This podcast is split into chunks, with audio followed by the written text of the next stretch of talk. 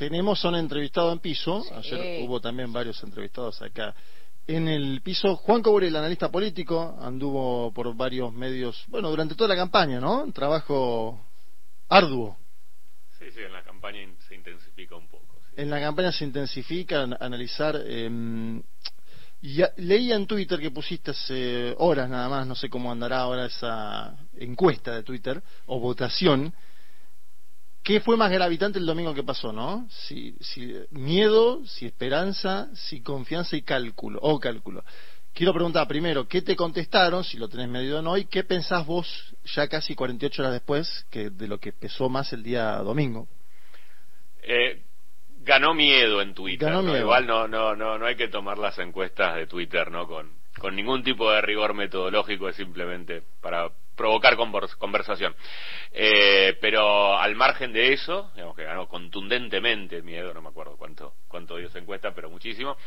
Eh, creo que refleja bastante lo que, lo que pasó en el aumento de la participación y en el crecimiento exponencial de, la candidatura de más y de, la, y, de eh, y, de haber logrado esa diferencia. O sea, el resultado electoral estaba dentro de, que haya un balotaje entre, entre Massa y Milei, está dentro de los papeles de todos. Era lo más probable.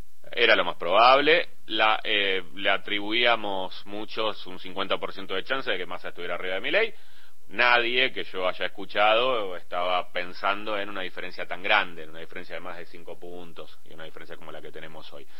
Por lo tanto, eso sí fue llamativo. Una encuestadora brasilera. Pero no dio esa diferencia. no dio esa diferencia. Creo que, bueno, vos sabrás un poco más, pero se quedó más, más cerca, digamos. Quedó más cerca, pero no por esa diferencia. No era una diferencia de más de cinco puntos. Eso por lo menos no hubo nadie que lo haya publicado antes. No, no, no, no claro, claro. Algunos, que publican después.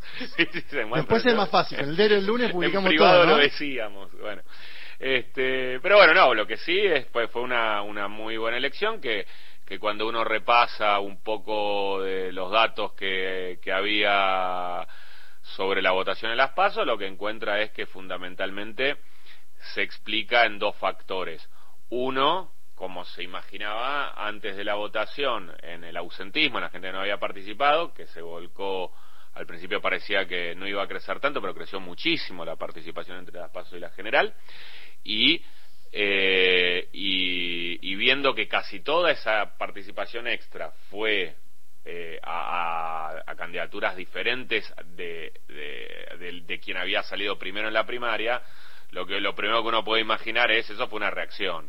En toda la, historia de las primarias en Argentina tenemos un comportamiento que, salvo alguna excepción, siempre se, se ratificó, que es que el que sale primero en las primarias después empieza a agrupar en contra por efecto de la polarización y entonces el que el, inmediato competidor empieza a crecer no entonces se acuerdan en 2019 cuando Macri pega esa remontada tan importante con las movilizaciones en el interior no exactamente por qué porque frente a la ¿no? Una, una, elección que ya estaba totalmente terminada, 17 y termina sacando 40 puntos. Y termina checándola por 8. Después en, en, en 2015 también pasó eso. Este, Scioli había obtenido una diferencia que después Milei ayer creo que confundió con la elección general, le obtiene una diferencia de 8 puntos en, en, la primaria sobre Juntos por sobre Cambiemos, 38 a 30, pero después en la general Cambiemos a achica y termina 37 a 34. Bueno, y así siempre hay algo que se achica por efecto de reacción de Vieron que siempre hay mucha gente que, piensa que, que, ir primero, que, la gente se suma, que, hay como un efecto en, comportamiento electoral se habla del carro ganador, todo el mundo quiere subir, pero después está el otro efecto, que es el efecto underdog, el efecto del perro que viene atrás, que la gente le dice, uh, pará, este no me gusta para nada, voy para el otro lado. Parece ser que eso fue lo que primó, ¿no? Y es bastante sensato y verosímil considerando las características propias que tiene ley con un discurso tan aguerrido, tan agresivo, tan antagonista y tan rupturista, bueno, que haya gente que naturalmente no quiera saber nada con eso. ¿Cómo viste la campaña de este tramo final? Eh, este mes y, monedas, ¿no? que yo creo que fue determinante el último mes, no sé cuál es tu valoración, pero me da la sensación de que las equivocaciones que las hubo del espacio de Javier Milei fueron en este periodo, ¿no? Que durante, salió salió muy bien del, de las PASO, una semana aparte que de incertidumbre total en el gobierno, devaluación, eh, alza de precios en, todos lados, y después Massa empieza a crecer y Milei empieza también a tener eh, estos problemas que son propios, de discurso propio, pero también de sus aliados, ¿no? Ah, decía Vicky Demás y nuestra compañera, no tienen guion en la Libertad Avanza. ¿Vos viste eso en el último mes? Mira, lo vi. Y, y yo escuché mucha gente explicar, así como yo estoy diciendo, bueno, se ganó por el miedo a que gane Milei, eh, pero de ahí a considerar que Milei se equivocó en su estrategia o estuvo eh, eh, calculando mal cómo presentarse y estas vocerías y estas polémicas y meterse con la cantidad de desaparecidos y meterse con, no sé, con el Papa y meterse con, no sé, con, el abandono de niños. Eh, yo creo que eso es lo que le permitió llegar a donde llegó que cambiar eso, que suavizar eso, no, no le puede traer nada bueno. Ahí yo le quiero dar un mérito a la campaña de masa, porque no se crean que alcanzaba solo con que Milei dijera barbaridades para que la gente crea no quiero salir corriendo. No, porque uno, uno siempre también puede cometer barbaridades. También podría haber cometido barbaridades el, oficialismo. Y yo creo que buscó cuáles eran los temas y cuáles eran los puntos en el debate público que, no generaban una reacción tan bien análogamente este, antagónica respecto de este, de la posición que puede llegar a tener el oficialismo. Entonces, cuando uno ve la agenda temática de masa, que quedó más cristalizada de una manera más contundente el domingo a la noche, cuando hablaba de familia, habló de trabajo y habló de seguridad. Y son los tres puntos, ¿no? Esa es la temática de masa. No me voy a... ¿Quién está en contra de la familia? ¿Quién está en contra del trabajo? ¿Y quién está en contra de la seguridad? Nadie está en contra de ninguna de las tres cosas. Bueno, eh, por lo tanto, eh, eh, evitó peleas polarizantes. Yo creo que eso fue un mérito de su campaña, lo manejó bien y el segundo punto fue que logró tomar un protagonismo bastante particular, fue muy personal alrededor de él la campaña después de las primarias. Y eso algunos teníamos dudas de si iba a funcionar por la diversidad política y el equilibrio de fuerzas que hay dentro de la coalición. Pero, pero bueno, no, no, no solamente eh, no hubo eh, voces disonantes ni críticas internas, sino que hubo un disciplinamiento que no se veía hace tiempo en un espacio político. Eh, así que creo que esas cosas ayudaron a que simplemente por marcar una posición eh, firme, sólida, aplomada y frente al ruido que se generaba del otro lado, hay gente que prefirió este, ir hacia, hacia la opción que parecía más segura, más confiable, más predecible. La elección no está terminada de todas maneras, ¿no? Digamos, hay, hay, una, hay muchos antecedentes. Si bien la mayoría de las segundas vueltas suelen ratificar, dos, dos de cada tres en el continente ratifican los resultados de, de, las, de las primeras vueltas. Pero hay un tercio que no. Sí, ustedes lo midieron a partir del 2020, además. Eh, la mitad... y a partir de la pandemia es la mitad. Por lo tanto, pueden pasar. Y además hay una característica que eso se ve en todas las segundas vueltas de los últimos años, es que terminan siendo mucho más parejas de lo que se anticipaba. Incluso la de Ecuador ahora, que se anticipaba una diferencia más grande. Sí, y se dio vuelta. Se, terminó con una diferencia muy chica. Sí, y la anterior de, Ecuador también, y la anterior de Ecuador también, y Brasil. Brasil que hay, hay, equipos de Lula asesorando a Massa. Eh, la elección de Brasil, en la cual Lula le gana a, a Bolsonaro, es una elección que Lula arma esta unión, eh, unidad nacional de la que habla Massa, bueno, la, materializó, fue un acuerdo político eh, de la, coalición más grande, más amplia de la historia de Brasil, la que encabeza Lula para ganarle a Bolsonaro. En todas las encuestas figuraba cómodo arriba por 10, 20 puntos. Bolsonaro ya había tenido experiencia de gobierno, ya le había ido mal gobernando y sin embargo termina 0,5 arriba. 0,5. Ganó Lula de casualidad esa, eh, ese balotaje. Por lo tanto, hay que tenerles mucho respeto. La campaña empieza, empezó realmente en el domingo. En las segundas vueltas es cuando los electorados están más permeables a escuchar nueva información, porque hay mucha gente que queda sin representación, mucha gente que tal vez había elegido a la recta, que había elegido a Bullrich, que había elegido no votar, que había elegido a Schiaretti, que había elegido, bueno, de repente dicen, eh, los habían elegido porque no los convencían ni Massa ni Milei, no es que no los, habían, los habían convencido los habían votado porque porque sí, no, no, no, no estaban convencidos de, ir a las dos opciones que hoy están. Y eso es cerca de la mitad de la población. Bueno, esa gente necesita y va a estar muy abierta a escuchar información nueva. Y ahí es donde tallan fuerte las campañas. ¿Cómo viste los giros argumentales de Javier Milei en las últimas 48 horas? Porque creo que hay una novedad muy grande ¿eh? de, la crítica contra la casta, el discurso anticasta, a pasar directamente al discurso antiquinerista duro y puro el domingo por la noche, un discurso que además salió tercero, ¿no? Eh, eh, en la propia elección. Y ayer novedades, ¿no? Diciendo que pretende convocar a la izquierda para un ministerio de, capital humano. Eh, dijo algo así como, bueno, son los que más saben, no me importa lo que piensan de la teoría de valor-trabajo. este giro argumental de, él ¿Le sirve? ¿Lo perjudica? A mí es rarísimo. Es extraño. es tan raro que me pregunto que si hay algo, o sea, quiero ser lo suficientemente humilde como para porque me parece demasiado raro, no lo, como no lo comprendo, y yo suelo pensar que en los equipos de campaña hay gente que, que pensó las cosas antes de hacerlas, este, bueno, me gustaría saber cuál fue el razonamiento atrás, no creo que mi ley pueda eh, convencer, pero de ninguna manera, a un militante de izquierda a votarlo, a un votante de izquierda.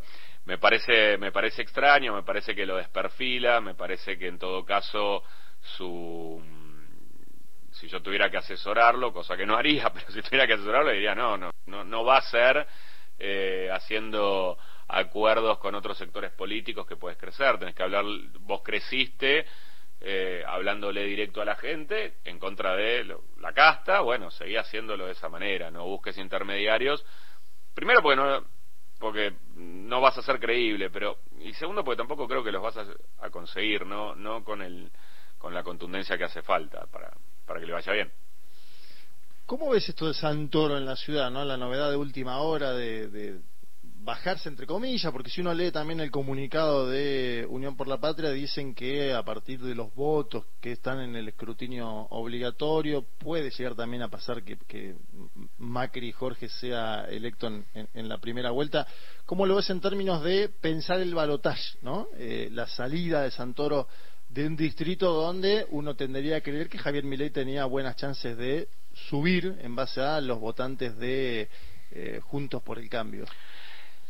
Es una demostración de que la prioridad de todo el oficialismo es que gane masa. Y eso eh, es relevante. No siempre en las campañas, a mí me ha tocado participar de varias campañas presidenciales, y no siempre en las campañas esa prioridad está tan clara. Y yo creo que acá sí, y esto es una prueba de eso. Eh, después, si es una decisión acertada o no, habrá que ver qué cálculos habrán hecho. Eh, si efectivamente Macri terminaba ganando en primera vuelta, bueno.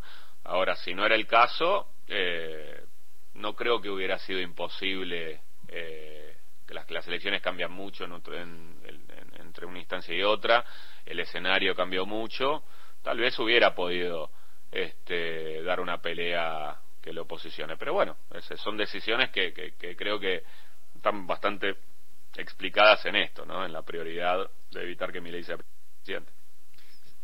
Hablaban fuera de aire de, de, las encuestas y cómo quedan las encuestas como herramienta a partir de lo que pasó en las últimas elecciones, ¿no? Mira, yo me formé en, en, la consultoría con Manolo More Araujo que inventó las encuestas en Argentina, más o menos. Y él me decía, no ahora, hace 20 años, me decía, las encuestas no sirven para adivinar resultados. Este, no son para eso. Y no tenían el cuestionamiento que tenían ahora, porque antes había tres, cuatro firmas encuestadoras muy grandes, bueno, se publicaban menos, además era, era, y además, bueno, también había un comportamiento electoral un poquito más predecible que el que empezó a ver en el aceleracionismo de los últimos 10 años, 15 años. Eh, ahora, ¿para qué sirven si no sirven para adivinar resultados? sirven para agrupar comportamientos, ver tendencias, este, construir este, modelos. Para eso los usamos los que hacemos campaña, los que trabajamos de esto. Después, bueno, naturalmente la gente quiere saber antes de, los resultados cómo viene. Hay una, este, em, una acción que es lo, que se llama el, fenómeno de la carrera de caballos, ¿no? Las campañas se convierten en vez de la del contraste de, propuestas en a ver quién va primero, quién va segundo, y bueno, para eso las encuestas son divertidas y son útiles, pero bueno, pero no, yo siempre se lo digo, yo no hago encuestas, yo las encargo, ¿no? No, no soy un encuestador. este, pero encargó muchas encuestas y las trabajó con, con candidatos, con gobiernos. Y, siempre les hago la advertencia. Miren que son manejá grandes agrupamientos de, de, personas, no, no, no, no mires el número finito porque no puedes saber nada. De hecho, las encuestadoras que le, fueron, le fue bien ahora en octubre no les ha ido tan bien en agosto. Por lo tanto, tampoco eso es predicción de que les va a ir mucho mejor en, en, en noviembre. Eh, y no pasa solo en Argentina, además. O sea, Estados Unidos, que, que, invierte literalmente cientos de millones de dólares en, encuestas en cada elección presidencial, es incapaz de decirte quién va a ganar. Y bueno, así, así está la, eh, así está la cosa. Creo que, sin embargo, son una herramienta medio irreemplazable para, para otras cosas, no para, no para la predicción. Antes mencionabas al equipo de, de, Brasil de consultores ligados al PT que vino a, asesorar la campaña de, de Massa que aparte se da después de un viaje donde Massa va a juntarse con Lula, y Lula dice en vez de juntar eh, dólares, junta votos, bueno. Y ahí hay una lectura que aparece dentro de ese equipo de comunicación del PT de que hubo ciertas fallas en la campaña de ellos en el 18 en, Brasil, cuando, cuando Lula estaba detenido, y que no había que enfocarse tanto en el personaje en sí, en aquel caso Jair Mesías Bolsonaro, acá Javier Milei, sino en las políticas que proponen. ¿Vos notaste algún cambio sobre este sobre este punto en, la campaña presidencial argentina en el último tiempo? A ver, eh, en verdad sobre eso creo que el peronismo viene trabajando hace rato, ¿no? En construir clivajes temáticos desde que empezó a tener problemas de, popularidad, ¿no? Después de la pandemia y las dificultades del 2021, creo que, empezó a trabajar en, en, estas posiciones antagónicas, bueno, en qué temas vamos juntando. Eso, eso se, viene sucediendo. Eh, efectivamente, la campaña de. Eh, ¿Cómo me olvidé el nombre? Fernando eh, de Fernando Haddad contra Bolsonaro había sido parecida también a la de Hillary contra Trump. Una campaña de, en donde el, el, el oficialismo se mostraba, bueno, no era oficialismo Fernando en ese momento, pero donde el contrincante se mostraba escandalizado, moralizaba. Moralizado, sí. Eh, el eslogan de esa campaña había sido el y now, el no, el no, ¿no? Y eso termina mostrando bastante débil, bastante bueno, y efectivamente no generaron el efecto el, efecto que esperaban. Se trata más de, de, sostener posiciones propias y de que esas posiciones propias tengan una representación que sea defendida por gente, ¿no? De ejerzan una representación sobre que, que, haya gente que quiera defenderlas. Creo que eso lo, lo lo hizo lo hizo bien más en este en este tramo. No sé por recomendación de quién digo pero este creo que, que, lo hizo bien y que no haber aprendido a nosotros nos llega un Milley después de que vino un Bolsonaro después de que vino un Trump después de que el Vox después de que hay muchas experiencias como para no cometer los mismos errores que los demás hay algún manual ya para leer digamos. Hay varios manuales sí sí sí ¿Qué, ves para las próximas semanas? ¿Qué hay que, ¿Dónde hay que poner el foco? esta campaña se va a definir en si la gente quiere discutir el pasado o el futuro. Ajá. ley eh, va a intentar que discutamos cómo llegamos hasta acá, eh, porque no estamos bien, estamos mal, y eso hay un consenso bastante generalizado en torno a esa, a esa idea. Y bueno, frente a eso, hablar en contra de la casta o hablar en contra del kirchnerismo es equivalentemente funcional, ¿no? Hay que romper con todo lo que hay, hay que romper con todo lo que hubo. Eh, Massa, en cambio, está intentando, le fue bien en la primera vuelta con esto, hay que ver cómo sigue para adelante, imaginar cómo se sale de esto, porque no es que ha salido de esto, no ha logrado salir de esto, pero está intentando crear algo que hace mucho que no hay en la política argentina, que es algo parecido a la esperanza. Y eso, como hace mucho tiempo que no se genera, durante durante mucho tiempo se estuvo buscando que haya una oferta diferente que permita que la gente vaya. ¿Cómo, ¿Por qué nos va a ir mejor si hacemos lo mismo? Bueno, entonces este inventó un concepto que es el del gobierno de unidad nacional, ¿no? Que es algo que no, no, no viene habiendo. Bueno, habrá que, que, ver si la gente le cree que va a ser un gobierno de unidad nacional, si cree que un gobierno de unidad nacional va a poder lo que no pudo el gobierno de Alberto, que no pudo el gobierno de Macri, que no pudo tampoco del todo el último gobierno de Cristina. Este bueno, habrá que ver. Eh, me parece que es una apuesta interesante y me parece que sobre todo lo que es interesante es esta disputa entre a ver qué es lo que valoramos más, el futuro o el pasado. Juan Caurel, muchas gracias por estar en el piso analizando lo que pasó y lo que viene. Eh, faltan, bueno, menos de un mes, ¿no? Para la segunda vuelta parece que no, pero ya entramos de vuelta en campaña de forma acelerada. Parece que pasaron años, ¿no? En esta campaña. O, yo solo no la, aguanto más. A mí, por lo menos, yo no la aguanto. Ya, está, ¿no? Hay que soltar un poco. pero lo peor es que este es el momento más importante. Pero soltemos, ¿no? Bueno, gracias, Juan, por venir al piso de gente de a pie. Nos vamos a ir ahora a las noticias de las tres y media de la tarde con el servicio informativo de Radio Nacional. Hasta las cinco seguimos con ustedes en Gente de a pie. Quédense, programa especial este.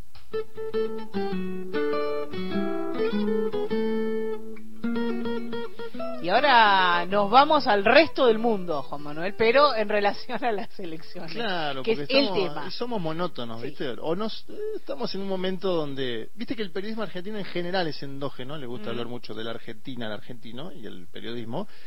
Y en estos casos donde hay elecciones, imagínate lo que la situación, ¿no? Estamos hablando de qué dice el mundo sobre las elecciones en Argentina. ¿Se acuerdan ustedes de Andrés Manuel López Obrador, el presidente de los Estados Unidos mexicanos, que eh, bueno, criticaba en su momento a Javier Milei por eh, las opiniones sobre el Papa Francisco. Incluso él tiene algo llamado Mañaneras, que está todas las mañanas, tres horas hablando eh, ante diversos periodistas y casi como streamer va poniendo imágenes al lado, videos, ¿no? Es algo muy como si fuera par en la mano el programa de Luquito Rodríguez o el Método, alguno de estos programas, pero con de un presidente latinoamericano, lo cual habría que investigarlo y estudiarlo. Ayer a la mañana estaba exultante AMLO. Lunes por la mañana, en México, apareció diciendo que estaba muy contento. A ver, escuchamos el primer audio de Andrés Manuel López Obrador sobre lo que pasó en la Argentina. Estoy contento también porque fueron buenos los resultados en Argentina. Estoy muy contento. Creo que hay una persona allá en Roma que también está contenta. Bueno, pero ya no puedo decir más. Ahí está, le causaba un poco de gracia, ¿no? Andrés Manuel López Obrador está hablando obviamente del Papa Francisco, ¿no? Una persona ya, bueno, un poquito está lindo meterle un poquito de picante. Habló también la alcaldesa de eh, la Comunidad de Madrid, estoy hablando de Isabel Díaz Ayuso. ¿Por qué me parece importante esta caracterización sobre la elección en la Argentina? Porque hubo un seguimiento de la experiencia de Javier Milei de un segmento grande de las derechas en el mundo. ¿sí? Eh, en este caso, Díaz Ayuso pivotea porque parecía estar más a favor de la candidata de Juntos por el Cambio que de Javier Milei, pero no tiene dudas en decir que Do Milei va a enfrentar en el balotaje a Sergio Massa, vamos a apoyar a Javier Milei. Esto es lo que insinuó o dejó trascender Isabel Díaz Ayuso, presidenta de la Comunidad de Madrid y mujer fuerte del Partido Popular. El Partido Popular es la oposición al gobierno de Pedro Sánchez, eh, Pedro Sánchez que obviamente estaba con la candidatura de Sergio Tomás Massa. Escuchamos a Isabel Díaz Ayuso. A ver. Con respecto a las elecciones argentinas, bueno, ahora queda una segunda vuelta y nada desearía más que el cambio político en Argentina. Personalmente así lo hago. Eh, pienso que el que fue uno de los países más prósperos del mundo no puede seguir cayendo y cayendo y cayendo mientras cada vez más argentinos vienen a vivir entre nosotros pidiendo que abramos los ojos, no solo porque España lleva una deriva parecida, sino porque en el momento en el que ya se han traspasado todas las líneas, la alternancia política se va complicando más. Y el que fue uno de los países más prósperos del mundo hoy tiene unos índices de pobreza y de miseria económica inasumibles, inaceptables. Por eso yo quiero que haya un cambio en Argentina y así me pronunciaré siempre que me pregunten. Bueno, esta, esto si nosotros opináramos de la Comunidad de Madrid y el gobierno de Isabel Ayuso ya diría injerencia, ¿no? Y sin embargo ella opina con eh, total eh, tranquilidad sobre las elecciones en nuestro país. Obviamente también partiendo de una premisa eh, en general equivocada sobre el peronismo, ¿no? Que eh, hay como un prejuicio eh, muy fuerte, muy importante en torno a el peronismo. Paradójicamente en España, ¿no? País donde estuvo asilado y exiliado, mejor dicho, Juan Domingo Perón durante tantísimo tiempo, incluso en esa misma ciudad, ¿no? En, en Madrid. El último audio, y después analizamos un poco todo el contexto, porque además acuérdense, acordate Mariana, que vino, por ejemplo, Eduardo Bolsonaro, el hijo de Jair Mesías Bolsonaro, estuvo acá en el búnker de la Libertad Avanza. Algunos incluso en Twitter decían, este no será piedra porque no estuvo en la primera vez. Viste que siempre surgen esas cosas maliciosas, comentarios maliciosos sobre presencias. siempre existieron, pero Eduardo Bolsonaro llegó y dijo que Milei iba a ganar en la primera vuelta. Bueno, se debe haber ido con una depresión eh, total a Brasil. El que la pegó, y este audio que les voy a mostrar es de una semana antes, este es un hombre que fuma bajo el agua, es José Mujica, el expresidente de Uruguay, que déjenme hacer acá un pequeño paréntesis es de los uruguayos que mejor entiende el peronismo. En general, el peronismo cuesta entenderlo en toda América Latina, diría en todo el mundo, ¿no? Eh, y de hecho, Mario siempre utilizaba la categoría del politólogo sueco para explicar eso, ¿no? Un politólogo que está en Europa, en Suecia, un país ordenado y que no entiende qué pasa en la Argentina, el peronismo, la fortaleza. Bueno, en este caso, Mujica, que está cerca de la Argentina, está en Montevideo, muy cerquita, y que además viene mucho acá a la Argentina, presentaciones, ¿no? eh, estuvo en la Feria del Libro, por ejemplo. estuvo en la Feria del Libro el mismo día que estuvo Javier Milei y los simpatizantes de Milei le hicieron una especie de mini scratch, lo cual también escandalizó. Bueno, cosas que pasan. Imagínate Mujica que tuvo 12 años en Cana en un pozo. Debe decir, ah, ¿quiénes son estos nenes, no? Eh, me, acuerdo que le, preguntaron en ese momento qué opinaba del fenómeno de Javier Milei y le decía, bueno, el fenómeno son ustedes, como diciendo, eh, alguien lo vota también. Escuchemos porque Mujica dijo hace una semana esto, a ver. Que en el mundo hay una economía para, para el resto del mundo y para Argentina hay otra. Porque siempre nos sorprende. Argentina es, es una cosa indescifrable. Porque es un país que tiene una mitología. ¿Cómo se explica usted que el ministro de Economía, con una inflación como tiene la Argentina, va a pelear la presidencia. ¿Sabe por qué? Porque tiene el respaldo de una cosa que no está conforme con él, pero que lo van a votar, que se llama peronismo.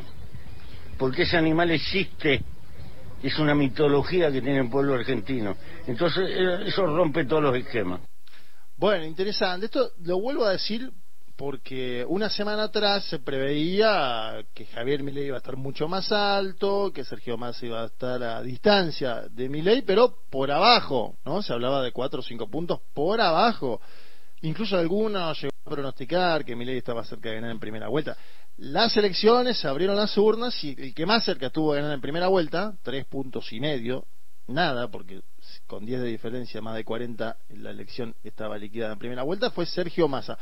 Una semana antes de ese escenario que casi nadie previó, porque hasta el propio Massa estaba sorprendido el día domingo, esto lo dicen todas las fuentes que conversaron con él mismo, Mujica dijo, bueno, ojo porque la Argentina, el peronismo, tiene una economía distinta a la de otros países de este planeta, y me da la sensación, habrá que ver de acá en más, ¿no? Pero me da la sensación de que si ya hubo este tipo de caracterizaciones en las primeras 48 horas de parte de, no la de Mujica porque fue una semana antes, pero sí la de AMLO y la de Díaz Ayuso, de parte de gente en Iberoamérica em, que está siguiendo la elección en la Argentina, bueno, va a haber más pronunciamientos, esto es casi seguro que van a existir más pronunciamientos. De hecho, hubo una cobertura, por ejemplo, de Pablo Iglesias, ¿no? el ex eh, político de izquierda español que ahora se, dedica a la comunicación con el Canal Red, estuvo acá en la Argentina transmitiendo en vivo las elecciones. El día de ayer Sergio Massa habló con varios, eh, em, varias personalidades de los medios de comunicación que cubren en la Argentina, corresponsales se les llama eh, la situación de nuestro país de diversos medios, y un particular seguimiento en Brasil, país peculiar por lo siguiente Javier Milei, después de la primera vuelta, dijo que no iba a tener más vínculo con Brasil. Brasil es uno de los principales socios comerciales de la Argentina. Lo mismo dijo de China también. De China dijo lo mismo. China es también uno de los principales socios comerciales de la Argentina y además la segunda economía de este planeta. Entonces hay un seguimiento y lo va a haber en términos políticos de la, elección y lo que suceda de acá al 19 de 19, ¿no? Bueno, decíamos, mira, ya ni nos acordamos, cuando hablábamos acá con, con Juan Coburel, decíamos, eh, no sé si el cansancio es la palabra, pero en poco tiempo pasó mucho, ¿no? Cimbronazo en agosto, cimbronazo en octubre, como que ahí también hay parte del cansancio eh, de tantos procesos electorales consecutivos y en el medio situaciones económicas que obviamente tuvieron una mejora con, por ejemplo, la medida del IVA en particular. Yo creo que eso termina incidiendo también en la elección, al, menos en mi valoración eh, particular. Y después una seguidilla de equivocaciones de Javier Milei, eh, ahí, lo hablábamos un poco con Juan, que terminan impactando en una parte de la población. Incluso yo no sé si no termina impactando en el tramo final la decisión de mostrar cómo serían los precios del boleto de transporte, por ejemplo. ¿no? Para, digo, para nosotros que yo vengo a laburar en subte, mi situación peculiar y particular. Apoyo y pago 70. Si pagara 700 sería otro cantar, ¿no? Eh, me da la sensación de que eso también, en última instancia, terminó teniendo alguna consideración en el tramo final. Bueno, estas voces que escuchábamos tienen que ver con eh, posicionamientos que va a tener parte de la política internacional y seguimiento. Fíjate que también intervino Gustavo Petro, presidente de Colombia, dijo que la Argentina había vencido a la barbarie. Intervino el expresidente de Bolivia, Evo Morales, que saludó a Sergio Massa, pero también saludó a Axel Kicillof, una figura más cercana a la militancia más vinculada a Evo Morales que Massa, ¿no? Massa en general también en América Latina, sobre todo en algunos sectores más eh, ideologizados hacia la izquierda, he visto todavía con ciertos peros, ¿no? Acordate que Evo Morales hizo también un acto de campaña con eh, Juan Grabois en la previa a las PASO en la Argentina. Marco todos estos posicionamientos de América Latina y en, el caso peculiar de España, de, Isabel Díaz Ayuso, que es del Partido Popular, pero también podríamos decir algo de Santiago Abascal, que tenía expectativas, expectativas digo, en, Javier Milei, o el trampismo norteamericano, que en su forma también hizo campaña por eh, Javier Milei. Cuando viene Tucker Carlson acá, un hombre vinculado al trampismo, pero de los medios, hay ahí cierta expectativa. Che, ¿qué pasa en Argentina? Apostemos un poquito. Bueno, eso por ahora, en la primera vuelta al menos, se diluyó. Veremos cómo juegan estas fuerzas del mundo y sobre todo de América Latina de cara al balotage que tendremos en apenas tres semanas. Igual son dos candidatos tan distintos que los alineamientos internacionales son lógicos. No creo que haya mucha sorpresa. No hay sorpresas, pero yo creo que la extrema derecha se juega más en la posibilidad de lograr o no la victoria en Argentina que el peronismo. Digo, las fuerzas, entre comillas, nacional populares, progresistas, ya vienen de ganar Brasil, ya vienen de ganar eh, Colombia, ya vienen de ganar en Chile, tienen una situación en América Latina y en el Cono Sur buena, ¿no? Entre comillas, buena porque digo, también hay problema de gobernabilidad, esto lo venimos diciendo siempre. si vemos la aceptación de Boric, es muy distinta a la aceptación que tiene Lula da Silva o Andrés Manuel López Obrador. Ahora, la extrema derecha que había perdido Estados Unidos y que había perdido Brasil, se juega en Argentina, o se jugaba, vamos a ver cómo, cómo sucede eso de acá al 19, un partido importante, porque es decir, mirá, tenemos uno de los países más importantes del Cono Sur, de América Latina, una de las economías más pujantes, vamos a intentar ese proceso de dolarización que, que, que, se llevó adelante en algún otro país, pero minoritario, porque eh, en términos de peso continental, Ecuador, El Salvador, los países dolarizados son economías menores. Había todo un experimento, una búsqueda en el triunfo eh, de Javier Milei que veremos ahora qué fuerza le ponen, porque esta es mi otra duda también. No hubo muchas voces del domingo para acá en la Argentina a favor de Javier Milei. No hubo muchas voces nuevas, no escuchamos eh, grandes empresarios que dijeran, che, ahora sí es la lucha, kirchnerismo versus libertad, Javier Milei viva, viva la libertad carajo. No hubo. Mi duda es si desde afuera va a venir algún empujoncito en ese sentido o no. Pero bueno, eso lo veremos con, con las próximas semanas, ¿no? Va a estar entretenido, Mariana. Juan Manuel Carg y la situación internacional, en realidad las repercusiones y las, las adhesiones en relación a, a esta, la primera vuelta.